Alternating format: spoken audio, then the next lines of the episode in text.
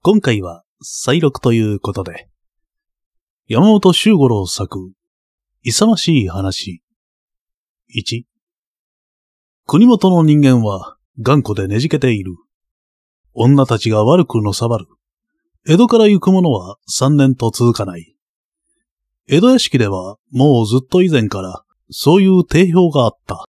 また事実がいつもそれを証明してきた。特に若くて重い役に赴任したようなものは、例外なしに辛き目に遭うということだ。理由はいろいろあるだろうが、どこの藩でも、藩主は江戸生まれの江戸育ちであるから、自分が家督して政治を取る場合には、自然身近で育って気心の知れたものを、重要な役に使いたくなる。これはどうしてもそうなりがちである。国元育ちの人間は、性格がとかく固定的で、融通性に欠けている例が多い。環境が根強い伝習で固まっているためもあろう。のんきなものはバカバカしくのんきだし、偏屈な人間は始末に困るほど偏屈である。この班ではその点がことに際立っていた。おそらく気候風土の関係もあるのだろうが、一般に傲岸粗暴であり、極めて排他的な気分が強かった。江戸の人間は、ふぬけで軽薄だ。人に取り入るのが上手だ。口先がうまくて小細工を浪する。彼らは彼らでこう信じていた。そうしてその信念を決して譲ろうとはしなかった。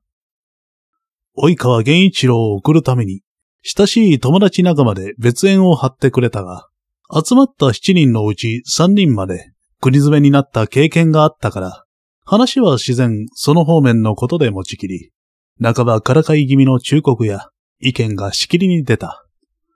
何より困るのは、すぐ刀を抜くことだ。議論に詰まるとすぐ決闘だからな。絶えず決闘がある。萩原淳之介が言った。もっとも、どっちか少し傷がつくと、勝負あったで引き分けになるんだが、議論の方もそのまま引き分けだからね。結果としては、何にもしなかったと同じなんだ。あれが自慢のお国ぶりなんだ。最も武士らしいやり方だと思ってる。もう一つ不思議なのは、女たちの異性の強いことだね。異性というより、権力に近いものだ。イベ又四郎がそう言った。夫人や霊嬢たちがいくつも会を持っていて、音曲や茶や鹿の集まりをするのはまあいい。堂々と男を客に招いて主演を催すのにはびっくりしたよ。おまけに、あの傲慢な男たちがみんな一目置いているからね。道で上役の夫人などに会うと、こっちから挨拶をする。それを怠ると、あとは恐ろしいんだ。源一郎は苦笑しながら杯を取った。もうそのぐらいで十分だ。あんまり脅かさないでくれ。言ってみればわかるさ。八木隼人は真面目な顔で言った。及川の勘定奉行は近来にない抜擢だからな。国元ではきっと手ぐすねを引いて待っているぜ。とにかく、当たらず触らず、見ず聞かず言わず、この五つを金貨玉状にしてやってみるんだね。そして、いけないと思ったら即座に辞任すること。病気とでも言ってすぐ江戸へ帰る。その他に手はないと、口を揃えて言った。源一郎は、五助という下男を連れて江戸を立ち、9月初めに国元へ着いた。江戸から連絡してあった倉田主目の家にわらじを脱ぎ、すぐさま国家老の泉図書之助ほか、重臣老職のうち、主だった七人に挨拶だけして回った。源一郎のためには、五番町というところに家が決まっていたが、まだ修理が終わらないので、半月余り倉田の世話になったのであるが、その期間にかなり多くのことを知ることができたのは幸いであった。倉田主目のことは、亡くなった父から聞いていた。父の及川玄右衛門も国元の育ちで、算数に巧みなところから先代の伊賀の神正厚に見出され、江戸城府の勘定型支配に抜かれた。国元では、運上役所の軽い身分だったらしい。倉田とはその頃の親友で、当時は主目も150石ばかりの家の三男であったが、望まれて倉田へ入り婿したとのことである。亡くなった父も実直な、学者肌のごく穏やかな人であった。主目はまたそれ以上に、朴突温厚な性格で、才女のはっきりした遠慮のない虚祖と、極めて対処的に見えた。婿養子となると、武家でもこんなものか。世話になった半月ほどの間に、こう思わせられたことが二度や三度ではなかった。しかし、それは倉田に限ったことではなく、つまり、婿であるなしに関わらず、それが一般的な風習だということを、間もなく彼は知ったのである。国元では女の威勢が強い、と、江戸でしばしば聞いていたが、実際は想像以上であり、しかも極めて根強く行き渡っていることに、源一郎は随分戸惑いをしたものであった。2、五番町の家へ移ったのは9月下旬のことである。それから正式に勘定奉行交代の披露があり、国家老の夫人の荘園と、同じく国家老の霊場の主催で荘園があった。続いて重臣たちの招待、奉行職だけの招待、そして彼の役所に属する家領たちの招待など、30日ばかりの間に5つの招待を受け、また奉行職たちを一度、家領を一度、東礼に招いて主演を張らなければならなかった。江戸ではこんな例はない。御殿で決まった祝宴はあるが、それもごく形式的なもので、役の任免などにこんな派手なことをする試しはない。まして、夫人や霊嬢たちに招かれるなどということは、故に聞いてはいたけれども、彼にとっては全く初めての経験であり、驚くよりも途方に暮れるばかりだった。これらのこともすべて倉田夫婦の世話になったのであるが、主として面倒を見てくれたのは夫人の方で、主名は時々助言をするくらいのものであった。奉行職の方々は、防水炉になさいませ。役所の方たちは吊り橋でようございましょう。そんな風に、荘園の場所も決め、趣向の注文などもテキパキやって、なお一通りの客の接待までしてくれた。ご婦人たちにも招待のお返しをするのですか？いいえ。殿方が女を招くということはありません。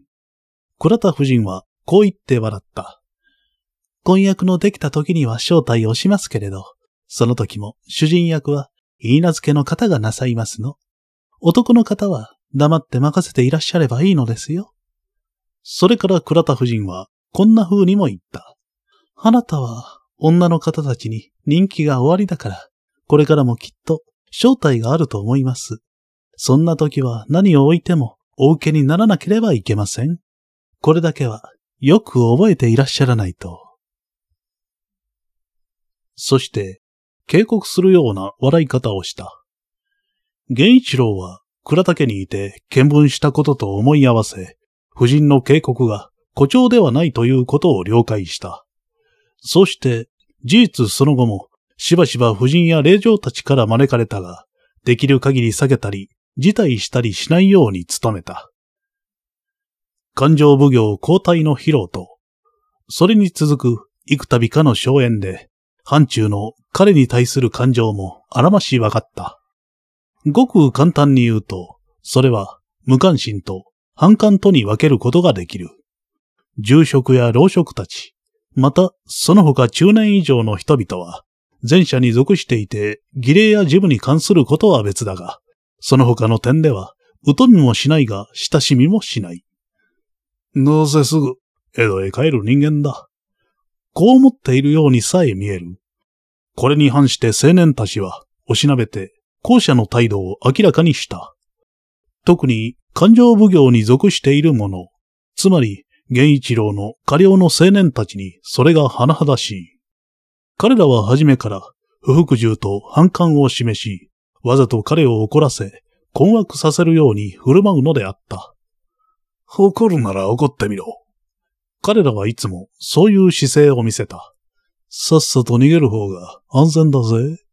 絶えずこういう嘲笑の目でこちらを見た。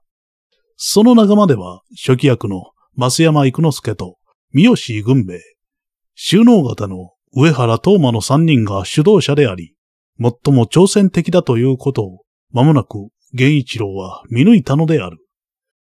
この間にもし、津田老人を知らなかったら、彼の忍耐は続かなかったに違いない。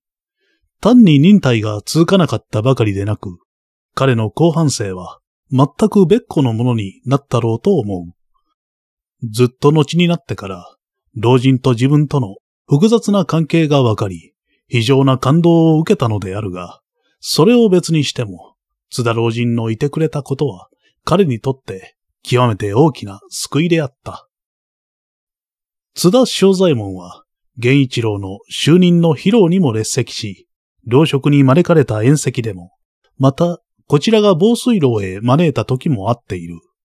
老人は作事奉行だから、三度とも顔を合わせているはずだが、彼には少しも印象が残らなかった。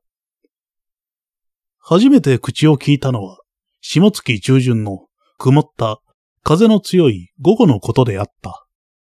下城して泉門から出たとき、後ろから呼びかけられ、大手筋の辻まで一緒に話しながら歩いた。寒いのに驚かれたでしょ？何しろ気候の荒い土地ですから。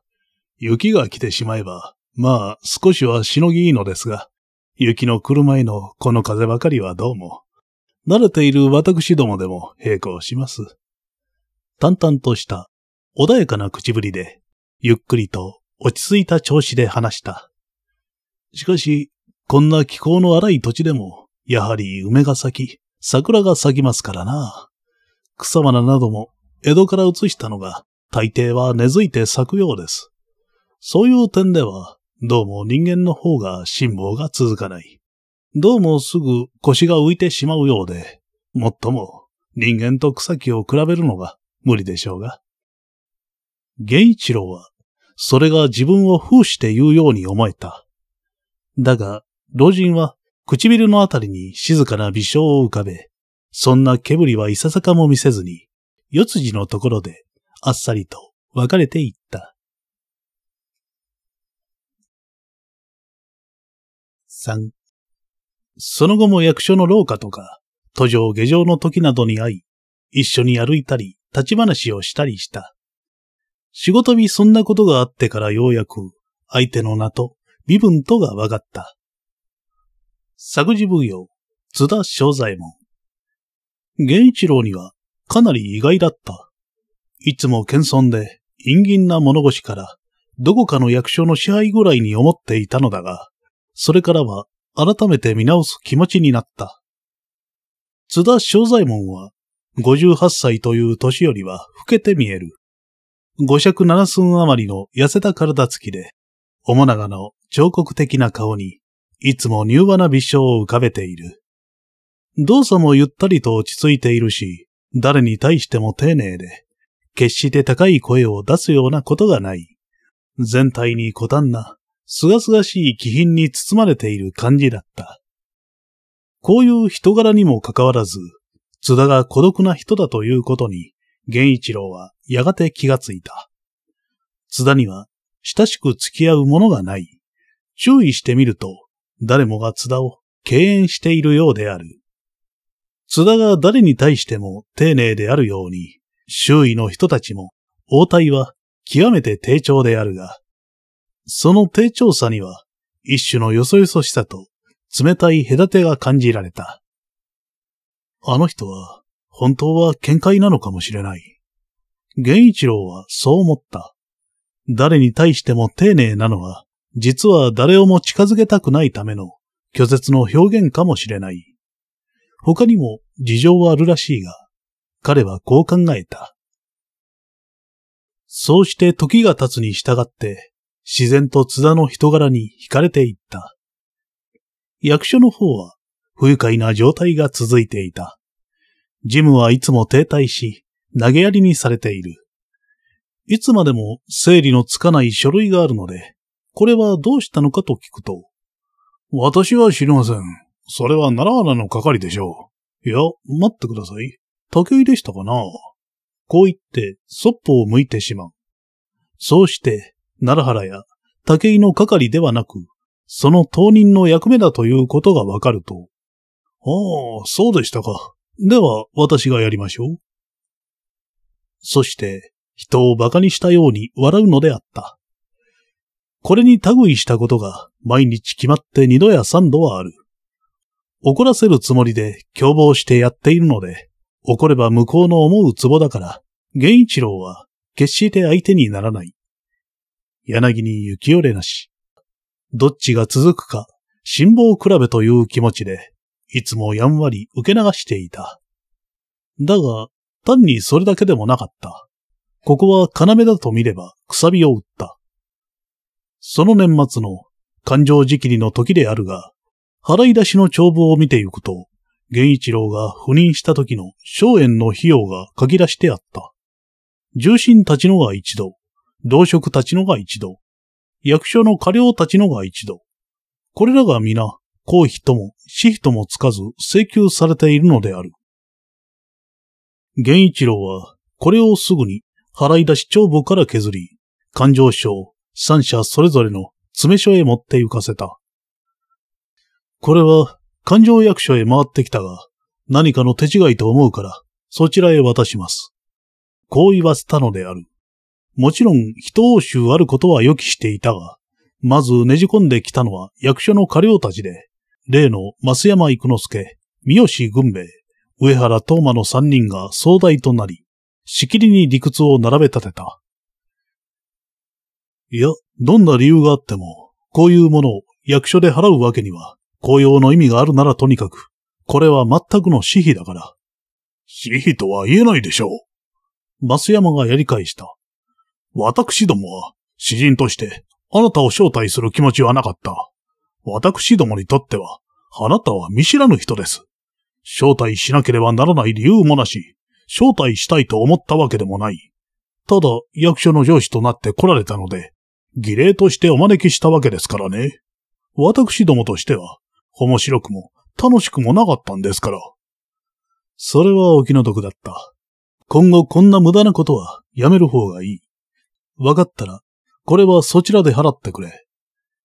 源一郎はこう言うなり、筆を取って机の方へ向いてしまった。同じ日のうちに、自責画廊から呼ばれた。増山最初と言って、増山育之助のおじにあたり、これはのんびり型の、煮えたか焼けたか、わからないような老人だった。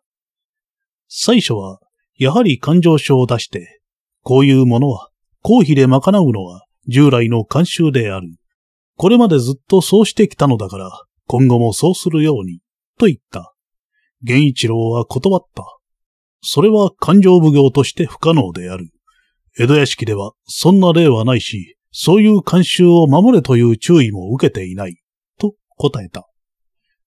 しかし、私の一存で押し通すのもいかがですから、すぐ江戸屋敷へ使いをやって問い合わせることにいたしましょう。もし役所で払えということでしたら払いますが、それまでこれは一応そちらでお支払い願います。穏やかに言い置いて役所へ戻ると、追っかけ国老石から人が来て、江戸へ問い合わせるには及ばない。こちらで払うから、と言って起こした。これらの行きさつが分かったものだろう。同職からは、ついに苦情は出ずに済んだ。4. 雪の中で年が暮れた。この土地は東と北と南に山岳が重なり、西側に海岸が長く伸びている。東北の山から流れて海へ注ぐ川が大小三筋あり、それを中心に広い豊かな米作地が開けている。白下市はその大きい川の下流にあって、近くに河口港を持ち、金国での繁盛の土地と言われているが、重なっている山岳と長い海岸線との関係で、非常に気候が荒く、冬季の厳しさはともかくとして、ほとんど定期的に、例外、灌漑、風水害などの災害に見舞われた。雪はよく降るが、積もる量は多くない。粉のように細かく、さらさらと乾いた雪で、絶えず吹きつける北北西の風に積もる暇もなく、夜も昼も天地の間を煙のように舞い狂っている。そうして、どんなによく締めた戸や障子の隙間からも吹き込んで、朝になると、新女の枕元まで白くなることが珍しくなかった。正月は式日途上の後、5日まで非番だった。泉国郎をはじめ、重心老職へ年賀に回り、倉田では半日引き止められた。3日は朝から家にいると、午後になって津田正左衛門が訪ねてきた。初めてのことである。源一郎は思考を出して暮れ方まで老人と静かに話した。宴会のコーヒーまかないをよく拒み通されましたな。おかげで私も割り前を取られた口ですが、あれは悪い習慣で、これまでも幾度か反対が出たのですが、いつも若い連中に押されて、うやむやになってきたものです。古い慣習はなるべくそっとしておきたいのですが、あれはどうも、やるべきことはやった方がいいのです。津田はこう言って微笑した。もっとも、いずれ江戸へお帰りになるということなら、求めて敵を作ることもないでしょうが。私は江戸へは帰りません。源一郎はこう言って微笑を返した。津田は静かな目でこちらを見た。温情のこもった包むような眼差しであった。しかし、続きますかな。たやすいことではないと思いますが、一つ考えたことがあるのです。源一郎は、杯を下に置いた。こんなことを申し上げると、お笑いなさるかもしれませんが、それはこの土地の人を嫁にもらうことなんです。ここでは、婦人たちの力が大変大きい。話には聞いていましたが、実際に見て、実は驚いたのです。それで考えたのですが、この土地の人と結婚すれば、隕石関係もできるし、またその妻の力もいろいろの面で役立つと思うのですが、悪くはないですね。津田はうなずいたが、同時に危ぶむような微笑を見せた。むしろ良いご思案でしょうが、ここの女たちはちょっと気風が別ですからな。全部が全部というわけでもないが、古くからの気風ですから、なかなかそこが。大抵想像はしていますし、その点は無理をしなければいいと思います。津田は静かにうなずいたまま、もう何も言わなかった。一人になってから、源一郎は、ちょっと自分が苦々しく思われた。この土地の者と結婚しようということは、江戸を立つ前に心で決めていた。これまで江戸から来た者が、結局ここの人たちと融合することができず、大多数が任期の終わる前に自して帰った。それはつまるところ、江戸から来た人間であり、また江戸へ帰る人間だということが、ここの人たちとの間に一種の隔てを作っていたのではないか。根本的には気質や風習の違いもあるだろうが、この土地で結婚し、この土地に親族ができれば、一応土地に根を下ろしたことになる。単に江戸から来て江戸へ帰る人間ではなくなるから、自然周囲の見る目も違ってくるだろう。こう考えていた。また招かれた宴席で、この人ならと、密かに見当をつけた娘もある。だが、津田に対してそんなことを打ち明けるのは早すぎた。おまけに、だいぶ息巻いたような形になったことは、我ながら後味が良くなかった。ついぞこんなことはなかったのに。彼は嫌な顔をしながら、津田という人には、そんな風に、こちらを引き入れるところがあるので、注意しなければならないと思った。7日の午後に、泉家へ招かれた。松尾という霊場の正体で、同じ年頃の娘たちが10人ばかり集まっていた。もう三度目なので、大概顔だけは見覚えているが、松尾ともう一人、萩原久米という娘とが、姿も顔立ちも群を抜いて美しかった。久米の家は、江戸の萩原と縁続きで、源一郎の友人の萩原淳之介と久米とは、またいとこの関係にあるということだった。娘たちの宴らしく、彩りの華やかな全部に酒が出た。婦人たちほどではないが、みんな杯を手にし、この家の三人の次女が給仕をして回った。三婚の後、松尾が琴を聞かせ、別の娘二人が琴と三軒を合わせた。それから禅が変わって食事になり、住むとしばらくして、久米が茶の建前を見せた。男の客は源一郎一人で、三度目とは言うものの、相当罰が悪い。だが、その日は密かに帰していたことがあった。かねて見当をつけていた娘を、もう一度、よく見るということである。彼の目標は、松岡久米かで、人柄は久米の方が良いと思ったが、頭の良さと国老の娘である点、彼の求めている条件からすれば、松尾を取るべきだと思った。そういうわけで、その日は罰の悪さも何も構わず、むしろ無遠慮なくらい、松尾の様子を見守った。そういうことには敏感な年頃だから、娘たちの幾人かはそれに気づいたらしい。松尾は全く無関心を装っていたが、彼の大胆な注視に合ううち、ふと目の周りを染めたり、突然に動作が硬くなったり、また恋に生めいた艶を帯びて、あらぬ時、高く笑ったりした。ぶしつけですが、横笛がありますか？源一郎はこう言って、まっすぐに松尾を見た。松尾は眩しそうに瞬きをしたが、さすがにいたずらなはにかみなどは見せなかった。稽古用のごく雑なものならございますけれど、それで結構です。こちらもほんのうろ覚えで、座興に笑っていただくくらいのものですから。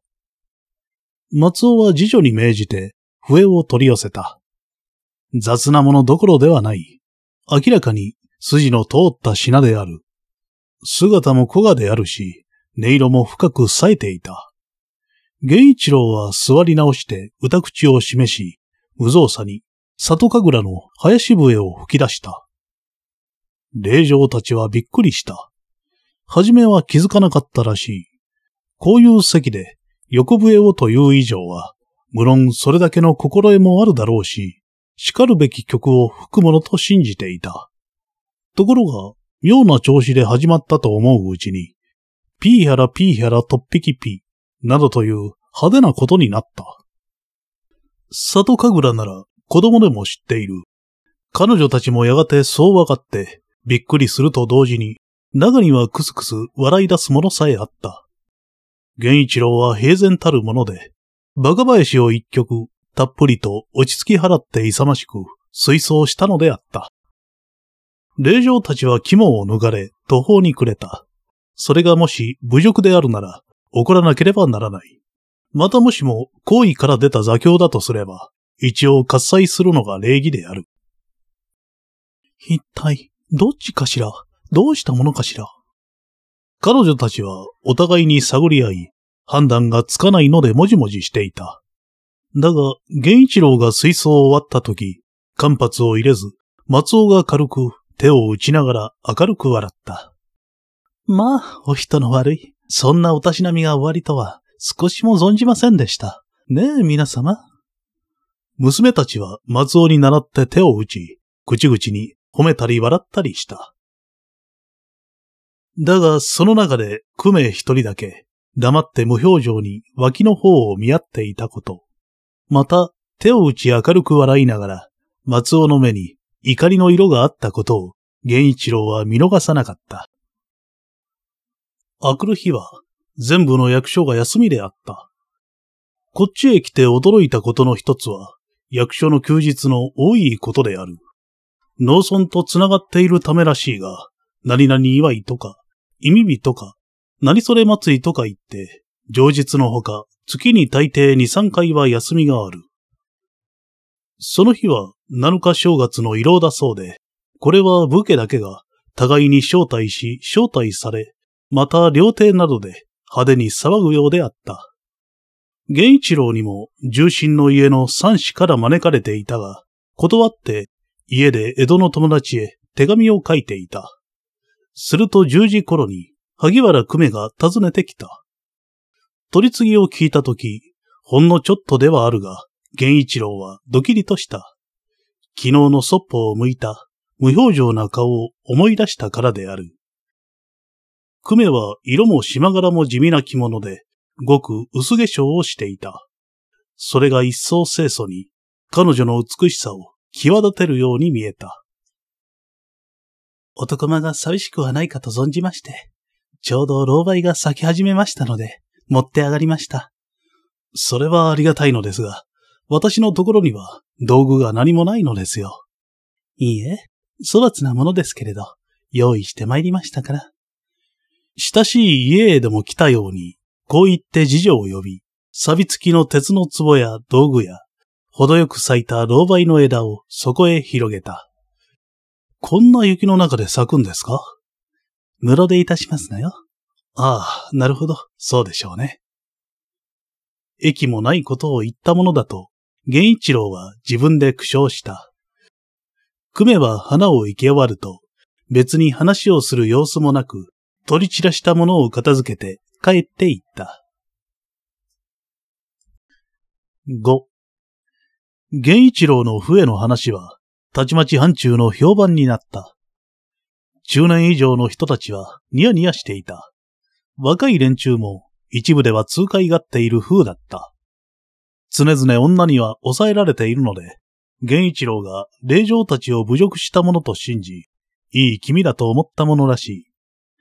だが、他の青年たちは、同じ意味で余計反感をそそられ、その侮辱に対して、夫人たちが報復しないことでも嫉妬しているようだった。若林とは、呆れたもんだな。家領たちは、役所でよくこう言い合った。ジムを取りながら、定石に源一郎のいるのを知って、聞こえよがしに話すのである。一発、洒落たつもりなんだろう？遮奪をてらっているのさ。田舎者だと思って馬鹿にしてね。それで自分が恥をかいているとは気がつかない。そこが、バカ林ろ、バカ林たるところだろう。別の者たちは、しきりに息巻いた。我々は、いい笑い物になっているぞ。勘定役所のものというと、みんなが長老するんだ。しかし、返答のしようがないじゃないか。大変な上役をもらったものさ。源一郎は、無論取り合わなかった。聞こえないふりもしないが、聞こえていて自分とは関係のないことのように、大然と知らぬ顔をし、眉を動かさずにいた。萩原久米は、その後一度、花を買いに行き、少し置いて自宅で茶をするからと、招きの使いをよこした。初めて老媒を池に来た時、源一郎は、ほぼその意味を察していた。それから花を買いに来た上、自宅への招待で、推察の誤りでないことが確実のように思えた。松尾が手を打って褒めながら、目に怒りを表していたとき、久米だけはみんなの喝采には加わらず、一人脇を向いて黙っていた。それが悪感情でなかったことは、その翌日、すぐ訪ねてきたのと、その時の行為を潜めた様子が証明していた。単に行為だけではなく、そこには、もう一つ、深い意味さえ感じられたのである。それは求婚でないにしても、求婚を期待し、それを受ける意志のあることを示すものと思えた。あの人なら、いい妻になってくれるだろう。平安な、温かい家庭ができるに違いない。それだけなら、望ましい人だが。源一郎は、茶の招きを断った。その三日ほど後、定日の非番に、津田正左衛門が訪ねてきた。綺麗に晴れた日で、開けてある窓からいっぱいに火が差し込み、日よけもいらないくらい、客間は暖かかった。ひさしから落ちる雪解けの雨だれが、キラキラと美しく光っては、雨落ちの小石を賑やかに叩いていた。津田は窓によってしばらく話していたが、ふと、萩原久米のことを言い出した。あの娘は悪くはないと思うのだが、お気に入らないですかな？何かお聞きになったのですか？それは聞きました。あなたを萩原へ進めたのは私ですから。津田はいつもの穏やかな笑い方で、ずっと以前から萩原が彼の話をしていたこと、また彼がこの土地で嫁をもらい、この土地に落ち着く決心だということを伝えてから、久米が彼に関心を持ち始めたことなど、淡白な調子で語った。そういうこととは知りませんでした。源一郎は、ちょっと頭を下げ、しかし平静な目で相手を見た。これはまだ内密なのですが、泉殿の松尾という人を、実は前から決めていたのです。泉の？それはどうも。津田は全く意外だという表情をした。それはしかし、あなたには、あなたの選択が終わりなのだろうが、しかし、いつぞやちょっと申し上げましたが、源一郎は相手の疑問に答えるように言った。私の結婚は政略的なものなんです。単に好ましい家庭を作るというだけではないので、そういう結婚に痛められない性質と、政略的に必要な条件を備えている点とで、私は松尾という人を選んだのです。珍しく津田は眉を潜めた。源一郎の言葉に一種の冒涜を感じたらしい。窓の方へ顔を向け、目を細くして高い青空を眺めやった。松尾という娘は、家中の若者たちの活合の的になっている。当人もそれをよく知っていて、それを大変誇りに思っている。結婚してからも、おそらくその誇りを捨てることはないでしょう。あなたは現在より敵を多く作る上に、家庭でも風快な負担に耐えなければならない。それは想像以上だと思うのですがな。私はかなり辛抱強い方ですから。源一郎はこう言って微笑した。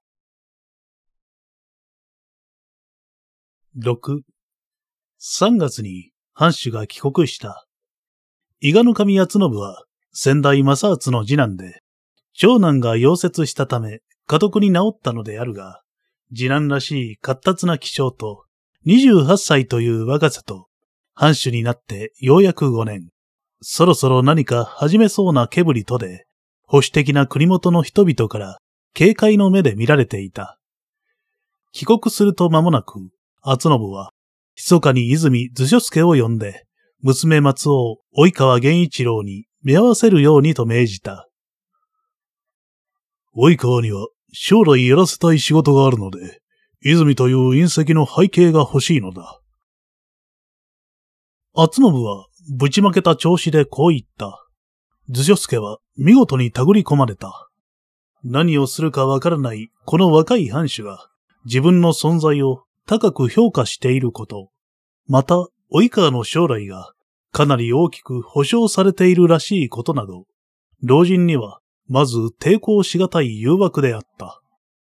御意の旨、一応親族に申し聞かせました上、早速、お答えに参上つかまつります。土地の習慣で、親族とは、妻女に相談する意味である。これには一つの由緒がある。この藩の五代前の先祖が、徳川家康に岡崎城代を命ぜられたとき、妻と相談した上でお返事をする、と答え、本当に妻と相談した上で城代になった。それは大役であるから、妻にそれだけの覚悟と協力の意志がなければならない、という意味であって、当時の美談として伝えられ、藩の一気風となったのである。この場合は、図書助の気持ちはすでに決まっていた。即答をしては軽々しいと思ったからそう挨拶をしたので、翌日すぐに承知の旨を答え、自責画廊の増山最初が仲人となり、その月の下旬には、祝言の式が挙げられた。これは範中にかなり大きな波紋を起こした。第一は家柄の差である。及川は父の代には120国ばかりの勘定役所出資であった。泉は代々850国の上代画廊である。保守的な国元では、こんな縁組はかつてなかった。もう一つは、津田正左衛門の言った通り、松尾が青年たちの同型を集めていて、求婚しつつあった者も随分いた。それが突然、こういうことになったのである。なんだ、人もあろうになり上がりの、しかも江戸育ちの人間なのに。彼らは失望しただけではなく、相手が及川という江戸から来た人間であることに侮辱と怒りを感じたのである。だが、そればかりではなかった。結婚した当の松尾さえも、源一郎との結婚に不服であり、屈辱だと思っている様子だった。祝言の夜のことであるが、新女で二人きりになると、松尾は冷ややかな目で彼を見、刺すような調子でこう言った。この縁組は、あなたが殿様に懇願なすって、無理やりおまとめになったものですのね。そうです。殿にお願いする方が簡単ですからね。一口に申せば、松尾は、あなたの出世の橋がかりというわけですわね。そうあればいいと思います。女がそういう結婚を喜ぶとお思いですか？結婚は一生のものです。そうしてそれは二人の愛情が土台になっていなければならないと思います。拝聴もなしに、方便だけで結婚なすって、それで幸福にやってゆけるとお考えになれますか？ゆけるだろうと思いますね。源一郎は穏やかに微笑した。結婚に愛情が大切だということはわかりますが、愛情が全部というわけでもないでしょう。また、愛情というものは結婚する前よりも結婚してから、つまり、夫となり、妻となってから生まれる方が多いのではありませんか？それは動機が不純でない場合ですわ。なるほど。源一郎は相手からそっと目をそらした。しかし、結婚の条件などというものは、一般に大抵不純な要素があるものですよ。それを我慢できない者もおりますわ。松尾はきっとした目で源一郎を見た。新婚の家庭は冷たいものであった。松尾はほとんど源一郎に寄りつかなかった。身の回りの世話はすべて小遣いにさせ、食事を一緒にする。江戸では逆である。他はまるで別々に暮らしていた。5月になって、勘定奉行所で大胆な任命が行われた。増山育之助、上原東馬、三好軍兵衛の三人は役を解かれ、事務係で七名の者が部署を変えられた。藩主が直接に命じた異動なので、表面は何事もなく収まったが、源一郎の作動と見た人たちの彼に対する反感は憎悪となっていぶり出した。作動という意味ではないが、この任命が源一郎の上心によることは事実であった。厚信の帰国以来、彼はしばしば厚信と会い、今後の方針について意見を交換した。しかし、その方を一人でやってゆけるが、住職を二人ばかり、江戸から入れる方がいいのではないか？まだその時期ではないと思います。だが、歳出切り下げは揉めるだろうし、役所の技術的な面でも協力者が必要であろう。それも、どうにかやっていけると存じます。源一郎の自信が、どれだけ確かであるか、厚信にはわからないし、義句があった。厚信が彼を抜擢したのは、財政を改革して、農地開拓と産業を起こすことに目的があった。その頃若くして家を継ぎ、多少でも野心のある藩主は、大抵政治の改革に手をつけたものだ。領主が一代主権の座にある封建制では、その主権が動かないため、いろいろの面に停滞と変更が生ずる。自然代替わりには開廃すべきものが少なくないのである。厚信はまだ生死でいた頃から農地の開拓と産業を起こす計画を持っていた。そしてこれまでに腹心の者を交代で国元へ入れ、情勢を見た上、源一郎をよこした。まず財政、歳出歳入の調整。これが厚信の改革の第一着手であった。ここの人々は、顔面さというのではなく、安定を壊されるのが不愉快なのです。源一郎はこう言った。現在の状態に触れられたくない。このままそっとしていたいという気持ちなのですから、しばらく私だけでじわじわ自撮りをし、時を見て少しずつ人を入れたいと思うのです。今江戸から人を増やしますと、かえって彼らの不安を大きくし、団結して反対をいたしかねません。その機微な点は軽く見てはならないと思います。おそらく、その通りではあろうが。厚信はうなずいて、それからふと、笑いながらこちらを見た。嫁の方はどうだ？うまくいっているか桃栗は三年、柿は八年、梅は十八年ということを申しますが、ご存知でございますか？しかし、その中には松はないようだぞ。厚信はこう言って、愉快そうに笑った。在国中厚信は熱心に領内を見て回った。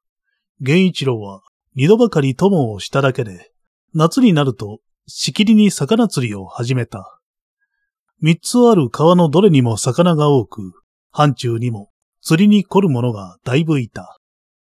津田正左衛門がその中でも上手だそうで、源一郎もはじめ、津田に手ほどきを受け、その後も行くときは、大抵津田を誘うか、誘われるかした。二人はいつも、百合川を二里ほど遡った、柳瀬という淵のあたりで釣った。大体そこに決まっていた。そうして妙なことには、どちらも魚を釣ることにあまり精を出さない。話をしたり、ぼんやり雲や水を眺め、風の音に聞き入るという風であった。あなたは釣りはお好きではないと見えますな。いや、そんなことはありません。そうでしょうか。津田はとぼけたような顔で、何やら一人うなずいた。まあ、それはとにかく、人間に隙があるということはいいものです。弱点も隙もないという人間は、付き合いにくいですからな。津田さんも、お上手ではないようですね。源一郎は、話をそらすように笑った。評判では釣りの名手だと聞いていましたが、私に遠慮をなすっているというわけですか？いや、上手は釣らぬものですよ。大きな岩のうち、重なっている間を、水は淀をなし、背となって流れていた。両岸から覆いかかる木の茂みで、あたりは空気まで、老寒色に染まるかと思える。秋に入って、木の葉が色づき出すと、林の中で小鳥が冴えた音を張り、水星の衰えた流れを、しきりに川下へと下る魚の姿が見えた。私は、あなたのお父上を知っておりました。ある時津田がそう言って、古い思い出を探るように、目を細めながら空を見上げた。仁義に熱い、温厚な、誠に珍しい人でしたが、あなたにとっても、おそらくいい父親でいらしたろうな。ああ、おっしゃる通り、いい父でした。叱られたり、折檻されたようなことがありましたか？いや、ありません。源一郎も、海藻の懐かしさに引き入れられ、両手で膝を抱えながら、吐息をついた。叱られもせず、折檻もされないので、かえって物足りなかったのを覚えています。相当これで暴れ者だったのですが、何か失策をすると、父は悲しそうに黙ってしまうのです。母は母で泣くだけですから、これは折檻されるより効き目がありました。あなたの後には、ご兄弟は生まれなかったのですな。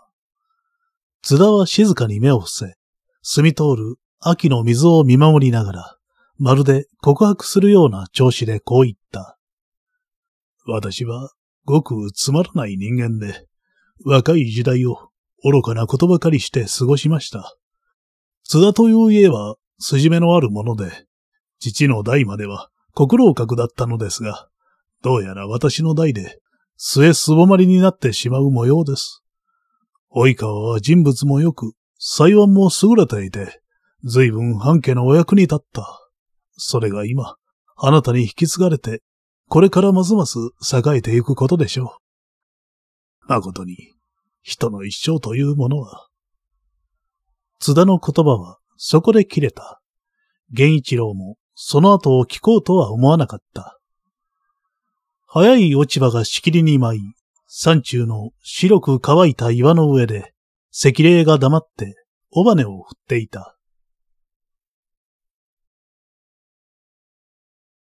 7、9月になるとすぐ、急の死者があって、厚信はにわかに江戸へ立っていった。後で分かったのだが、幕府から自社奉行に任命の沙汰があったのである。これは全く予期しないことで、源一郎の立場はかなり困難なものになった。それはその年末に、歳出切り下げを断行しなければならない。比例は上位は多く、下位には少ないが、淵も平均して2割近い削減だし、一般会計では3割型削る予定で、すでに江戸での安分計画は出来上がり、源一郎の手に渡っていた。法令としては、もちろん江戸、国元の両重心の副所を必要とするが、この場合は緊急措置の手段を取り、厚信の上位ということで押し切ることになっていた。俺がいなくては無理だろう。しばらく伸ばす方が良くはないか。厚信は慌ただしい出立を前にこう言った。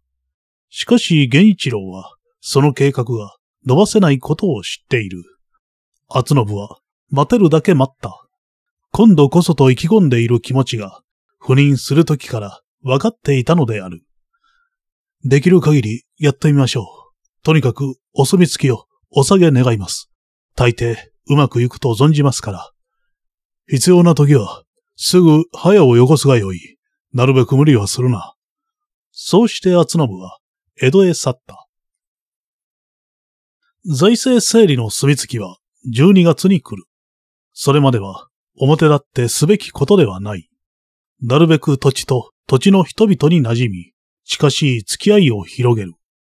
彼が自ら言う自撮りをするのだが、今にわかにそういう奔走をすれば、その時になってかえって逆の効果を招くかもしれない。ジタバタするな。春が来れば花が咲き、秋になれば葉が落ちる。津田郎も言ったではないか。上手は、貫ぬものだ。源一郎は腹を決めた。つまらぬ工作をするより自然に任せよう。まず、のんびり正気を養うことだ。そして暇があると魚釣りに行き、時には料亭で遊んだりした。だが、事実はのんびりしてはいられなかった。厚信が去ると間もなく、若い連中の抑えに抑えていた反感と憎悪が次第に露骨に現れ出したのである。家庭も相変わらずであった。妻とは名ばかりで、終言以来、まだ一度もネアを共にしたことがない。食事だけは一緒である。しかも、松尾は好みの良い着付けに鮮やかな化粧で、いつも生めかしいほど美しくしていた。綺麗だね。目が覚めるようだ。思わず源一郎は、こういうことがあった。すると松尾の目が厳しく光り、唇のあたりに霊障が浮かぶのであった。この土地では、女のなり形を褒めたりいたしますのは、小物か下人の他にはございません。お慎みくださいませぬと、私ばかりでなく、一族の恥になります。害していつも黙ってしまうのだが、この時は源一郎は、わざと気真面目に言った。江戸でも仕君子は口にしないようだ。つい出てしまったんだよ。美しいものを見ると、下人でなくとも美しいと言いたくなるものらしい。ことに、夫婦の間などではね。今度は松尾が黙ってしまった。青年たちとの関係は険悪になるばかりだった。役所の空気も良くない。会食された三人が影で先導すると見え、再びジムは投げやりにされ、停滞し始めた。源一郎は、これにも逆らわなかった。彼らはいつも茶を飲み雑談をしている。寝転んだり、足を伸ばしたり、おかしくない話にゲラゲラ笑ったりする。役机の上は死後を除いて、いつもすずりは乾いたままだし、書類や伝票は貯められてあった。中年を過ぎた者で四五人、彼らよりいくらかましな者がいた。源一郎はこの四五人を相手に、自分で急ぐ者から順に始末をし、彼らに対しては何も言わなかった。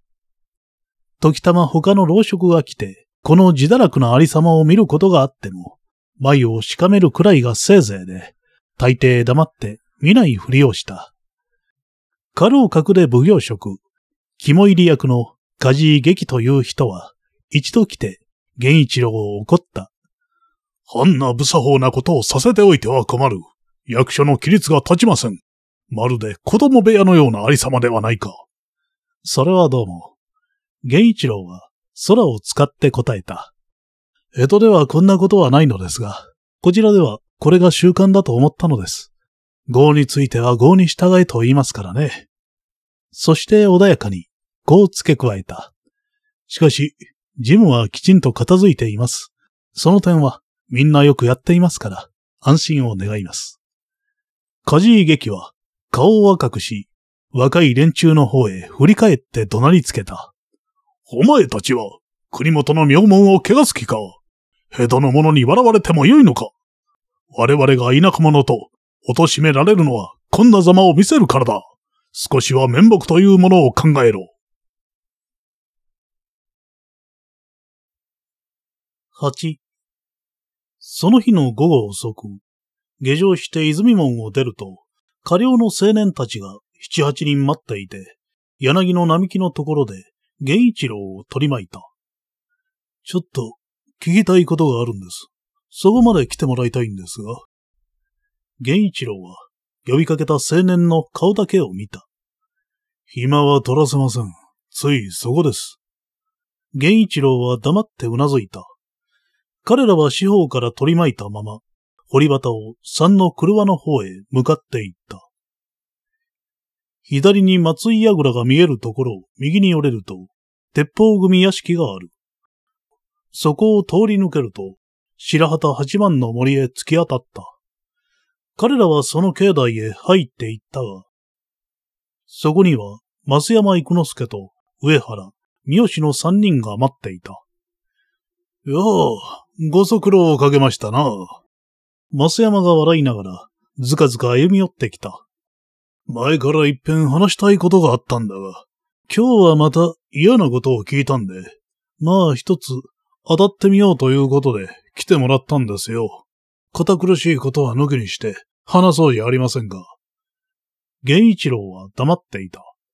増山はじっとこちらを眺め、ふと唇を歪めて笑った。あなた、あまり愉快じゃないようですね。要件だけ聞こう。談合は無用というわけですか。増山はこちらを見上げ見下ろした。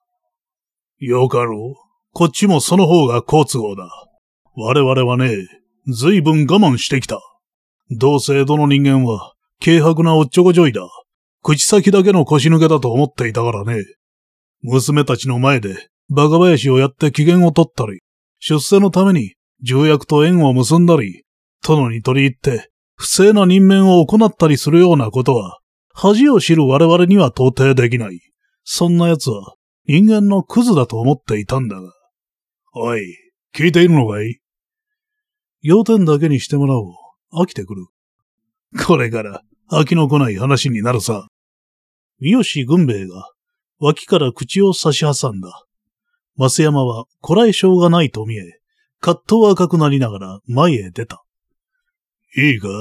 俺たちは人間のクズには構わないつもりでいたんだ。だが、今度はそうはいかん。あなたは今日、我々全体を侮辱した。田舎者は無作法で、規律を乱すと言ったそうだが、この事実を認めるか？そんなことはどうでもいいのだろう。源一郎は平然と言った。要点は他にあるのじゃないか？それを聞こうじゃないか？あっぱれだ。よく言った。増山育之助は目をギラギラさせた。それなら一言で済むんだ。こういう問題の型をつける方法は一つしかない。まさか拒みはしないだろうな。場所と時刻を聞こう。わかりがいいな。ところは観音寺山の二本松。時刻は明日の朝6時としよう。源一郎は黙ってうなずき、彼らの目を集めながらそこを去った。並木のところで取り巻かれた時、源一郎はもう腹を決めていた。それも江戸を立つ前に考えていたのであるが、忍耐のできる限りはして、ギリギリというところへ来たら思い切ってやる。これまで来た者は、その前に兜を脱いだ。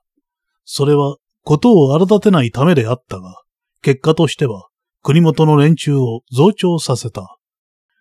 今度はやらなければならない。政治の改革という事業のためにも、江戸の人間が腰抜けでないという証拠を見せ、お互いの静音を出し合わなければならない。いずれは誰かがしなければならないことだ。それを俺がやるだけだ。彼はこう思ったのである。腹は決めているが、さすがに平気ではいられなかった。源一郎は、江戸屋敷の道場では軍を抜く達者で、18の年からは小野派を学び、そこでも上位から5番と下ったことはなかった。しかし、真剣での勝負は全く別である。一流の名人と言われる者が、野党の刃にかかることもある。ことに明日の相手は、二人三人では済みそうもない。少なくとも、白旗八幡の境内に集まった者は、みんな敵に回すと見なければならない。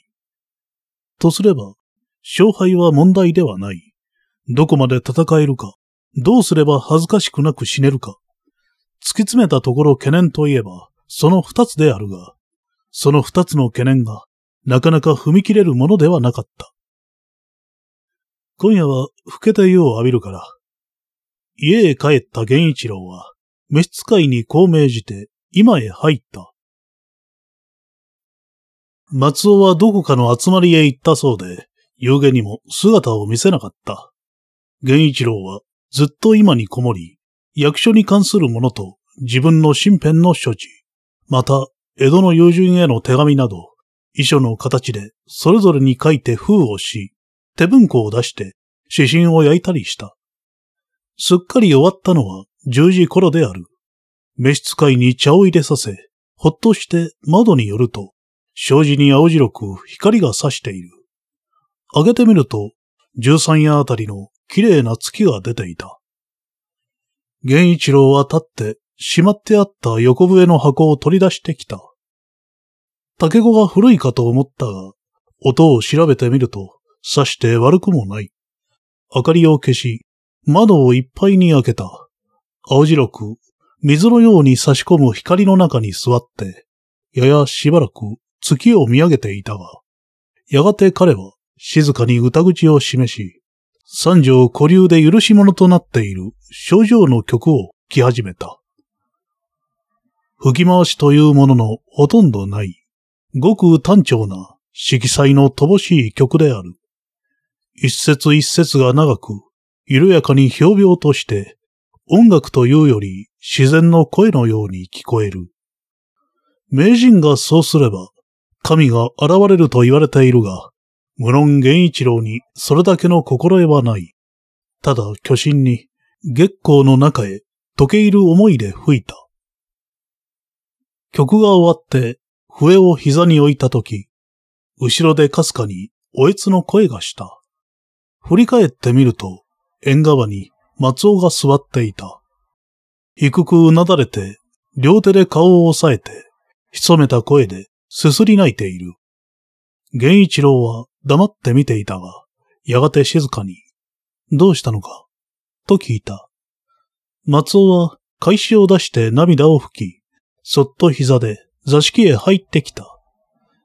あまり曲が美しいので、何ですか？涙がいっぱいになってしまいましたの。初めて伺いましたけれど、何という曲でございますの？さあ、うろ覚えだからね。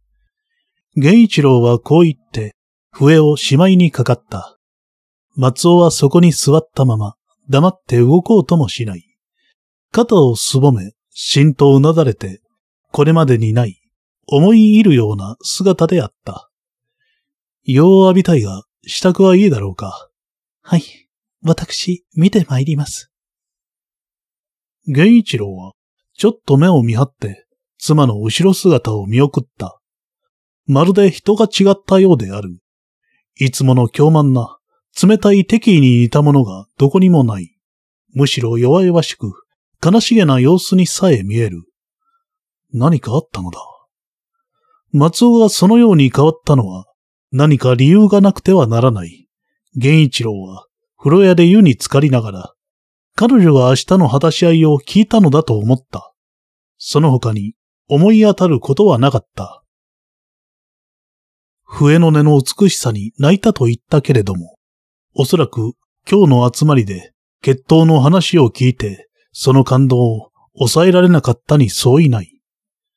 なだけでも妻は妻というわけか。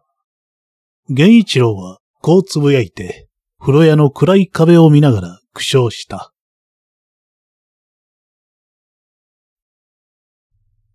新所へ入り、明かりを暗くして、ヤグの中へ横になってから、およそ半時余りすると、さらに思いがけないことが起こった。うとうとしかかった自分であるが、襖の開く音がし、誰か入ってくるので、そっちを見ると松尾だった。襖を閉め、こちらへ寄ってきて、少し離れて静かに座った。源一郎は、今度こそ驚いた。松尾は祝言の夜の寝支度である。しかし、髪を解いて、化粧も濃くはない。目を伏せ、身を縮めるように座った姿は、霜の上に薄勾配の花が一輪散っているような感じだった。今日何か聞いたんだね。源一郎は、ヤグの上に起きてから聞いた。萩原でお噂を聞きました。それで私、お詫びを申さなくてはなりません。源一郎は黙っていた。松尾は低い、囁くような調子で、ゆっくりとこう言った。こちらへ、腰入れをして参りました晩。あのように申し上げましたのは、愚かなわがままと強がりでございました。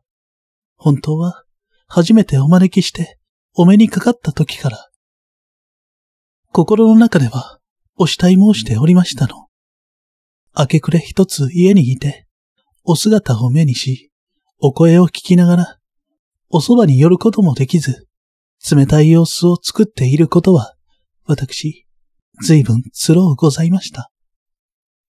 彼女はそっと指で目を撫でた。源一郎は、やはり何も言わない。黙っていたわるような眼差しで、じっと妻の姿を見守っていた。苦しい、悲しい気持ちで、眠れずに吐ける夜が続き、今度こそ思い切って何も言わずにおすがりしよう。幾十旅、そう決心したかもしれませんでした。でも、夜が明けて鏡に向かうと、もうダメなのです。いつものわがままと愚かな強がりが出て、歯を食いしめるような気持ちで、やはり冷たい、よそよそしい素振りになってしまいますの。自分で情けない、悔しいと思いながら、どうしても。松尾は抑えきれなくなったように、たもとで表を覆いながら、むせび上げた。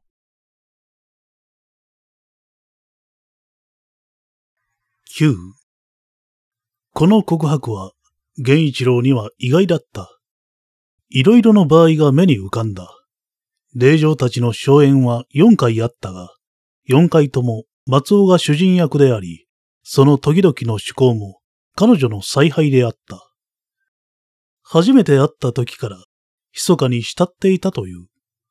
それがもし事実なら、バカ林の笛を吹いたり、藩主のお声がかりで求婚したりしたことは、松尾のような気性の者には、屈辱だったに違いない。こちらはただ、心おごった娘で、自分などの手では簡単にはいかないと思ったのであるが。よくわかった。もういい。寒いからここへ入らないか。源一郎はこう言って手を伸ばした。松尾はふっと身を縮めた。本能的な周知であろう。だが、すぐにすり寄ってきて、その手を握りながら、こちらを見上げた。堪忍してくださいますの。堪忍も何もない。私も悪かったんだ。彼が引き寄せると、松尾は萎えたような身振りで、重く彼の腕に抱かれた。柔らかい弾力のある体が、哀れなほど震えている。松尾は彼の胸へ顔をうずめるようにし、泣き笑いのような乱れた声で囁いた。そうでございますわ。あなたが悪いのでございますわ。松尾の気持ちを察してくださらないのですもの。いつも平気なお顔で済ましていらっしゃるのですもの。何もおっしゃらずに黙ってこうしてくださればよかったのですわ。この木の実は、まだ硬そうだったからね。源一郎の手が優しく胸へ回ると、松尾は、あーと熱い息をし、両の足を引きつるように縮めながら、さも悩ましげに頭を振った。こうしてくだされば、それでようございましたのに。ただ、こうしてくだされば、それが殿方の役目ではございませんの私、待っていましたのよ。それで、明日の今夜になって、ようやく勇気が出たというのだね。私、少しも案じておりませんの。先ほどの笛を伺って、また一つ、あなたという方を知ることができました。里神楽の笛と、今宵の曲と。いいえ、決して決してあなたを任すことはできませんわ。源一郎は黙ったまま、そっと妻の方に頬を寄せた。すがりついている松尾の手に力が入り、にわかに息が熱くなった。あなた。松尾は苦痛を訴えるような声で、低くこう叫びながら、顔を仰向けにした。すると、溶いた豊かな髪が肩を滑って、さらさらとそのせい流れ落ちた。明くる朝は、ひどい霧が巻いていた。五時過ぎに家を出た源一郎は、まっすぐに約束の場所へ向かったが、五六丁も行くと、霧のために、着物の前や髪までが濡れた。城下町を西に抜けると、道の片方は、ゆり川に沿った街道になり、左へ曲がって行くと、畑や借り田の間を通って、観音寺山の丘へ突き当たる。霧で見えないのか、それとも時刻が早いためか、途中でも人に会わなかったし、高知にも農夫の姿が見えなかった。七十段ばかりの高い石段を登り、寺とは反対の方へ見事な老山の茂った森を抜けて行くと、急に打ち開けた広い草地へ出る。橋の方に大きな松が二本あるので、俗に二本松の丘と呼ばれ、春秋には行楽の人で賑わうという話だ。土地が高いので、霧もそう広くはない。源一郎が草地へ入って行くと、彼らはすでに来ていて、一斉にこちらへ振り向いた。人数は昨日より多い。どうやら十五六人はいるようである。源一郎はゆっくりした大股で静かにそっちへ近づいていった。どうといらっしゃいましたね。誰かがそう言い、みんなが笑った。増山育之助が前へ出て、やはり唇で笑いながら、敵意と警部の目でこちらを見た。お一人ですか？海沿いはないんですか？一人だ。言うこともまず勇ましい。さっきの声がまたそう言い、今度もみんなが笑った。増山は手を挙げてそれを制止し、だが自分でもニヤニヤしながら、ではやむを得ない。作法をご存じなかったのだろうから、海添はここにいる者の中から選んであげましょう。そんな必要はないさ。源一郎は落ち着いた目で相手を見た。私は一人でいい。しかし、自分で勝負の始末はできないでしょう。もうしてあるよ。適度に間を置いた平静な調子で、激しさや強さの少しもない、寒暖でもしているような口ぶりだった。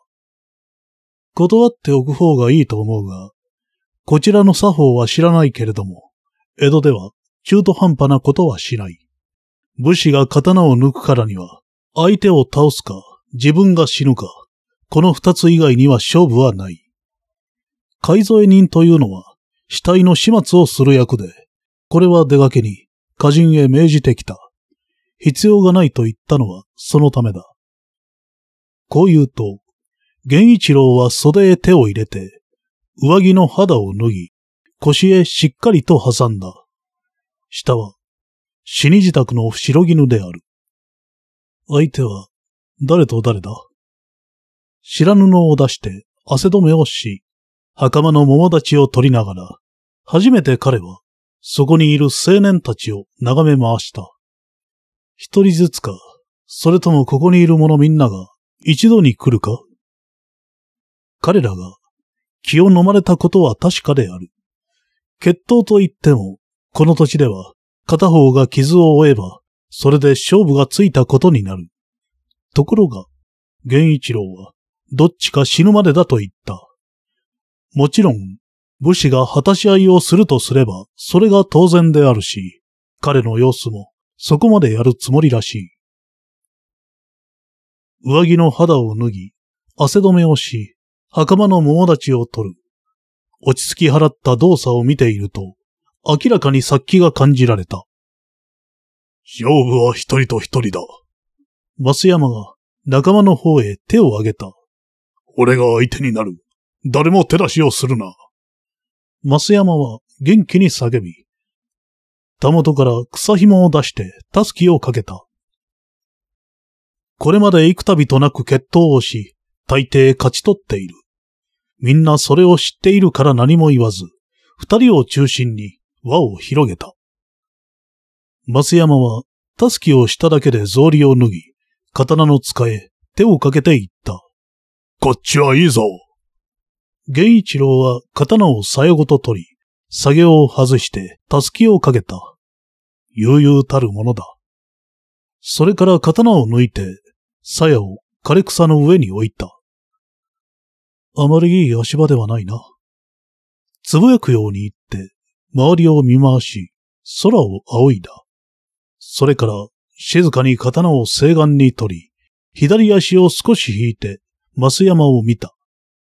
よかろういざ増山は、刀の塚に手をかけたままである。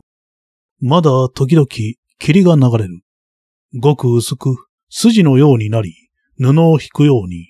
しかし、天も地もすっかり焼け離れて、森の中ではしきりにつぐみが鳴き始めた。抜刀流の手でもやると見えたが、増山は、ふと五六尺後ろへ下がり、刀を抜いて構え直した。その時、源一郎の唇に、あるかなきかの微笑が浮かんだ。松山、安心してやれ。命は取らない。源一郎は低い声で言った。ただし、右の腕だけはもらった。松山の刀が波を打った。息は荒く、呼吸が強くなる。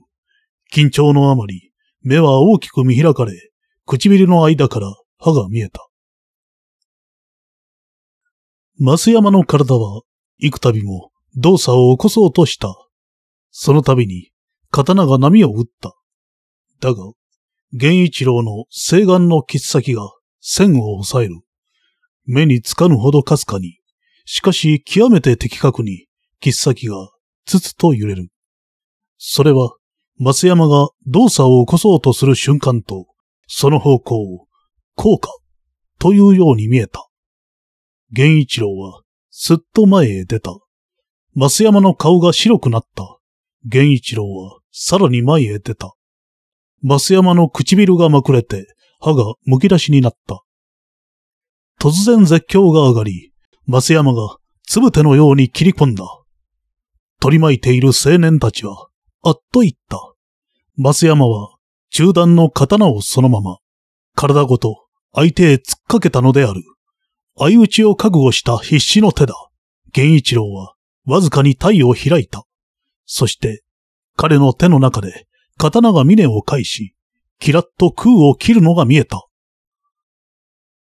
青年たちの目に留まったのはそれだけである。その刹那に、ボキッという嫌な音がし、増山の体はのめっていった。切り込んだ勢いをそのままのめっていって、枯れ草の中に転倒し、左手で草を気むしった。誰か変わって出るか源一郎は静かに彼らを見回した。出るものがなければ帰るよ。みんな黙っていた。三人ばかり、増山育之助の方へかけていった。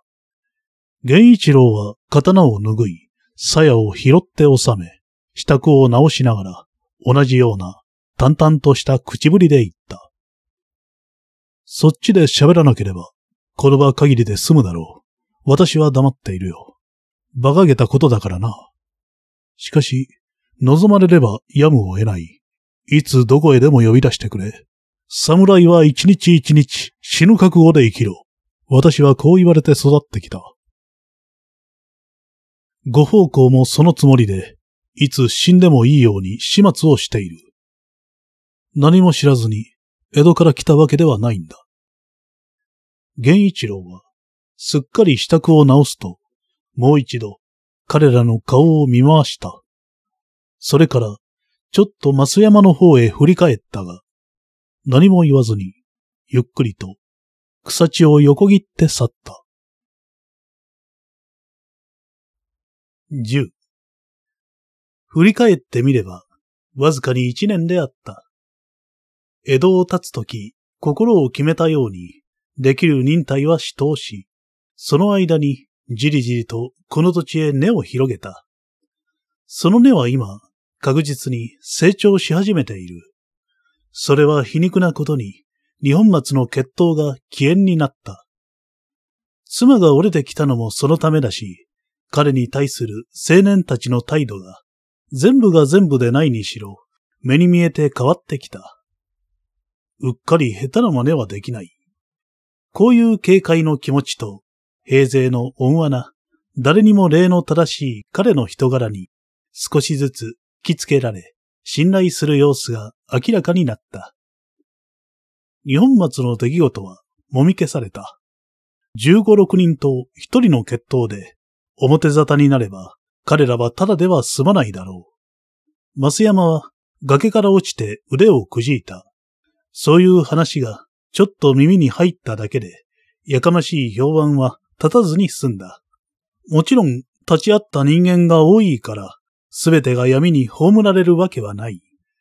事実はかなり広く知られていたと見え、魚釣りに行った時、津田正左衛門から注意された。この間、日本松の話をちょっと聞きましたが、そこまで行かずに、何とかする方はなかったものですかな？私もいろいろ考えたのですが、これで良くなる一面もあろうが、一層悪い反面が出てくると思う。大体、刀を抜きたがるような人間は、野蛮で愚昧と決まっているので、そこがまた始末に困るのだが、力で負けると、次には卑劣な報復をしたがるものですからな。けれども、若い者の様子がだいぶ変わってきましたし、役所でもかなり仕事がしやすくなりました。確かに、そうのようですな。初めてあなたの値打ちが分かったという声もだいぶ聞くようです。だが、どうもそこが難しいと思うのですよ。あなたに人望が集まってゆくとすると、負けた人間はさらに陰険になりそうで。すっかり量の減った水は、川底の石の数も読めるほど澄み通り、いかにも冷たそうに冬の空を映している。背の音も、老人のつぶやきのように静かで、両岸の雑木林はすっかり裸になっていた。津田はしばらく黙っていたが、ふと、にこやかな表情になって話を変えた。時に、お家の方は、うまくいっているそうで、ようございましたな。いやあ、どうも、そんなことまで、お耳に入っては。いや、気にかかっていたものですからな。しかし、失礼ですが、感服しましたよ。倉田でも、萩原でも言っているのですが、この頃は、まるで人違いがしたようだそうで、控えめな、しっとりした人になったという。どうかすると、顔をあからめたりなさるそうで、時々びっくりすると言っておりました。源一郎は返事に困って苦笑するばかりだった。津田さんは倉田とお知り合いなんですか？さよ。まあ、一頃はかなり近しくしていました。このところずっと出身居という形で、誰と言っても親しい往来はいたしませんが、時に呼ばれたりするものですからな。まあ、昔のよしみというわけでしょうが。しかし、どうしてそんな、出身居などと言って、着こもっていらっしゃるんですか？津田は、しばらく黙っていた。そうしてやがて、ため息をつくように言った。私は、悔いの多い人間ですから。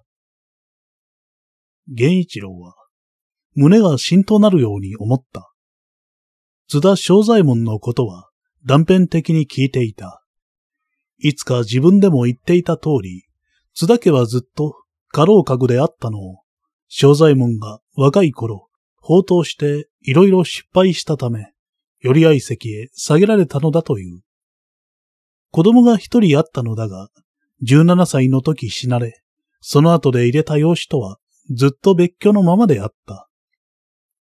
そして、養子夫婦に子が生まれると、間もなく席を分けて別家させてしまった。自分のようなものを親に持っていては、行く先邪魔になることもあろうから。こう人に十回したそうである。津田家は自分の代で耐えてもよいと思っているらしい。そんなに思い切るほどの過去があるのだろうか。それとも、津田その人の気質で、宝刀強楽の果て、遠征的になったものだろうか。源一郎には、どちらとも判断はつかなかった。何？まだ油断はならない。落ち着きすましたあの体の中には、昔の火がくすぶっている。いつ燃え出すかも知れたものではない。そういう表をするものもある。その点も、源一郎には、否とは言えなかった。人間は、環境と条件によって、いつどう変わるかわからないものである。缶の蓋をするまで批判はできない。源一郎はこういう風に見ていたのである。藩主厚信が自社奉行に任せられたという正式の披露があったのは10月下旬で、国元でも上中で祝宴が催された。そして月を越すとすぐ、源一郎の身の上に突然大事が起こった。ある日、役職にいると、家老職から呼ばれ、行ってみると、上代家老を除く全部の重臣が揃っていた。後で分かったのだが、その審問は、初めから自責家老の采配だという。ことの内容としては、当然、上代家老の指図を待つべきなのだが、源一郎とは女性という関係にあるので、泉へは了解を求めただけである、ということだった。列席している重臣の数と、その場の緊張した空気を見て、源一郎は何か起こったなと直感した。上座の中央を避けて座った増山最初は、いつもの煮え切らない、のんびりした人に似合わず、かなり貫禄のある、落ち着いた態度を見せていた。上代画廊に代わって、問いただすことがある。増山最初は、こう切り出した。そこもとは、何はやのって代、貨幣なるものと実婚であると聞くが、事実であるかどうか。私には近づきはございません。何はやは、大阪に本店のある材木商。当地はその出店であって、数年前より、お山の一手御用を願い出ておった。そこもとは、先頃から手代貨幣と往来し、規定などでしばしば会食するという。現にその場を見たものもあるのだが。おそらく人違いでございましょう。源一郎はこう答えた。何わ屋などという店のあることも知らなかった。手代の七度は今聞くのが初めてである。一体何を勘違いしているのか、と思った。それではすまぬのだ。最初は手にした紙を膝に置きながら言った。そこまでは手代と会食し、密談する様子を見たものがある。現にその証人がいるのだ。では、証人に会わせていただきましょう。必要があれば会わせよう。だが、それよりも、動かぬ証拠がある。こう言って、最初は手にしていた紙を開き、両端を持って表をこちらへ向けた。そこから読めるであろう。どうか源一郎は一膝進んだ。それは少々であった。領内にある怒り山のヒノキの一部を払い下げる。代価として500両を受け取ったという文面で、源一郎の署名と勘定奉行の役員が押してある。宛名は、何話や貨幣となっていた。ああ、いけない、そうか。源一郎は声を上げそうになった。津田に言われたことを思い出したのである。卑劣な報復をやりかねない。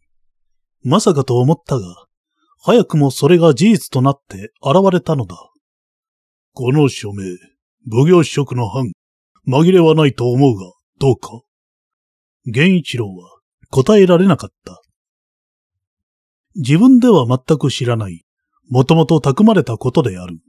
署名の字も似せてあるが、鑑識のある者が見れば、偽書ということはわかるだろう。だが、奉行所の役員は本物である。